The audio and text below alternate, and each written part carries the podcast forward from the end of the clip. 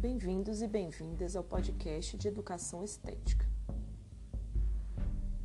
Para nos aproximarmos das obras contemporâneas citadas pela autora Miriam Celeste, no texto Entre Vidas, a inquietude de professores propositores, a exemplo dos trabalhos Caminhando e Bichos, da artista mineira Lígia Clark, e de Entre Vidas, ação proposta pela artista italiana Ana Maria Maiolino, que encontra-se como uma epígrafe do texto da autora, devemos levar em conta que essas experiências contemporâneas vão além da primazia do olhar, convocando o espectador para um mergulho através de todos os sentidos.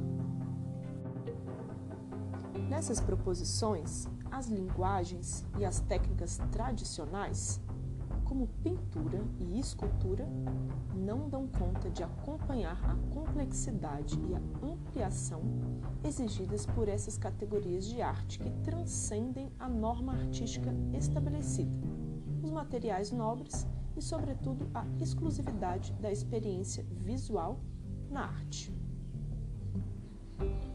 Desde o Renascimento, de Leonardo da Vinci e Michelangelo, no século XV, as academias de arte vêm consolidando uma versão única e exclusiva de arte, baseada em um ideal de beleza e de bondade, e igualmente no privilégio da manualidade, ou seja, no dote técnico do artista, que deveria representar a realidade fielmente por meio de pinturas naturalistas.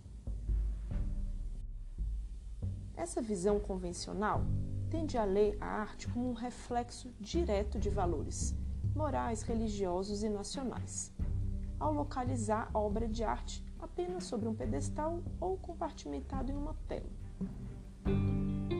Nós construímos nossos sistemas de crenças e valores a partir de convenções sociais e culturais. E como a nossa cultura está ancorada em valores ocidentais, de matriz judaico-cristã, acabamos por normalizar que outras formas de saber, outras concepções artísticas e outros ideais de beleza fiquem fora do escopo do que consideramos correto, ético, belo e digno. Nesse sentido, fazendo um breve parêntese, são válidos os ensinamentos do filósofo alemão Walter Benjamin, quando ele nos ensina que a história deve ser escovada a contrapelo ao nos alertar que escrever a história no sentido inverso, ou seja, a contrapelo, é um modo de salvaguardar saberes e formas de vida oprimidas. Voltemos a falar sobre experiência, arte e estética. No texto Entre Vidas, Miriam Celeste nos diz que para viver uma experiência estética, precisamos nos abrir, precisamos nos permitir entrar em um mundo desconhecido esse território de incertezas é justamente o lugar da arte, que provoca o espectador a se questionar permanentemente, convocando-o a sair do lugar comum e chacoalhar certezas e verdades absolutas. Por isso é que algumas obras contemporâneas às vezes nos geram um certo desconforto e até mesmo um estranhamento, nos fazendo sair de um lugar de conforto que nossas certezas e sistemas de valores estão acomodados sem qualquer tipo de incômodo ou questionamento. A arte não é apenas um fenômeno que abarca experiências limitadas ao que é considerado bom e belo. Já que o objeto artístico permite que adentremos em um terreno incerto, como um mar revolto, cujo destino não sabemos aonde nos levará. Sob esse ângulo, a arte é o campo privilegiado do desconhecido, revelando uma gama de experiências novas que provocam uma vivência mais inventiva, aberta e fraterna.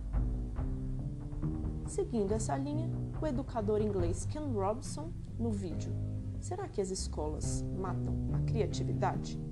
nos fornece um fundamental panorama reflexivo sobre a relação conturbada entre as instituições escolares e os modos inventivos de viver. Desde criança, somos punidos se erramos.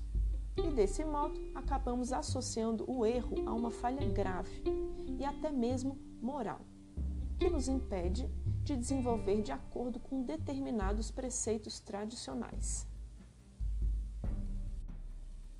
Quantos talentos nós desperdiçamos ao longo de um processo pedagógico tão bem cristalizado, alienado e fechado para outros mundos e outras versões? Se você não pode errar, não há espaço para o desenvolvimento da capacidade inventiva e criativa.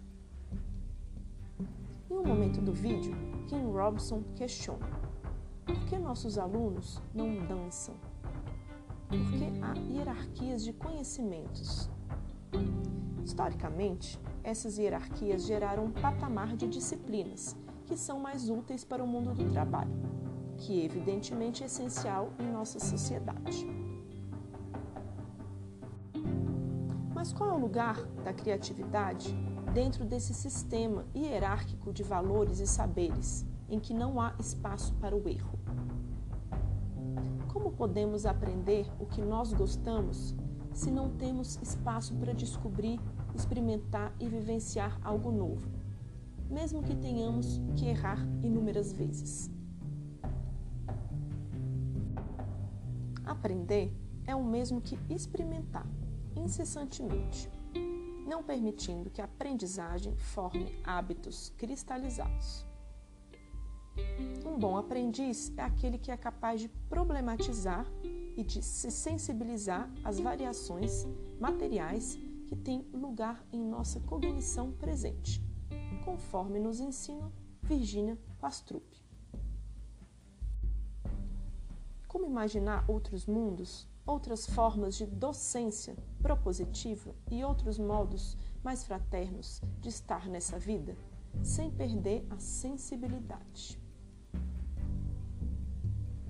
A arte e a estética têm muito a nos ensinar. É isso e até a próxima.